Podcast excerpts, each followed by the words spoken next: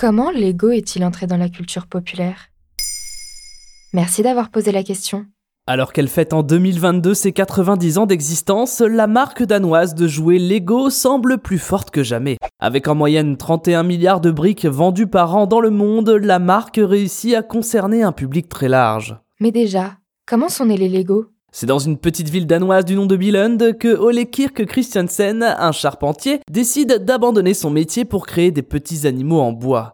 Il crée alors la marque Lego en 1932, contraction de Lek Got, qui veut tout simplement dire bien joué en danois. La marque se développe progressivement autour des jouets en bois, mais les premières briques en plastique arrivent après la Seconde Guerre mondiale. À la fin des années 50, le concept est breveté et sort du Danemark pour s'ouvrir au Royaume-Uni, à la Belgique, la Suède et la France. D'année en année, les Lego commencent à être de plus en plus présents dans le monde. À la fin des années 60, les briquettes sont disponibles dans plus de 40 pays et le producteur de jouets lance la gamme Duplo pour les plus petits. Et enfin, l'année 1978 marque un grand virage dans l'aventure Lego avec l'apparition des petits personnages. Petite info insolite à ce sujet, il y a à ce jour plus de petits personnages Lego que d'êtres humains dans le monde. Et maintenant, la marque lancée en toute intimité au Danemark pèse plus de 5 milliards d'euros de chiffre d'affaires. Mais comment Lego peut-il être si fort? Il faut savoir que dans son histoire, Lego a tout de même connu la crise. Dans les années 2000, le jouet dans son ensemble est menacé par les jeux vidéo et la marque de briquettes ne déroge pas à la règle.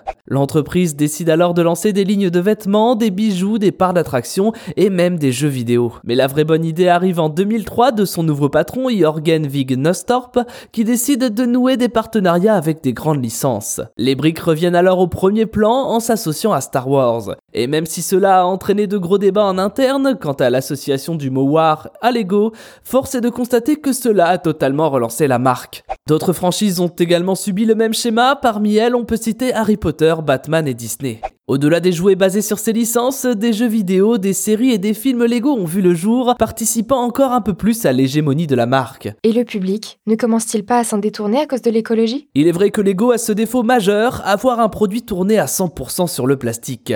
Mais s'il est difficile d'imaginer que la marque puisse diminuer drastiquement son empreinte carbone, elle essaie néanmoins d'améliorer son image d'année en année notamment en ayant mis fin à des partenariats avec des industriels responsables de déforestation. Mais surtout, il se dit qu'en interne, le service recherche et développement est en quête d'un substitut au plastique actuel. Car si la marque veut rester le jouet préféré des petits et des grands du monde entier, il est important qu'elle soit à la hauteur des grands enjeux de notre planète. Maintenant, vous savez, un épisode écrit et réalisé par Thomas Dezer. Ce podcast est disponible sur toutes les plateformes audio. Et pour l'écouter sans publicité, rendez-vous sur la chaîne Bababam Plus d'Apple Podcast.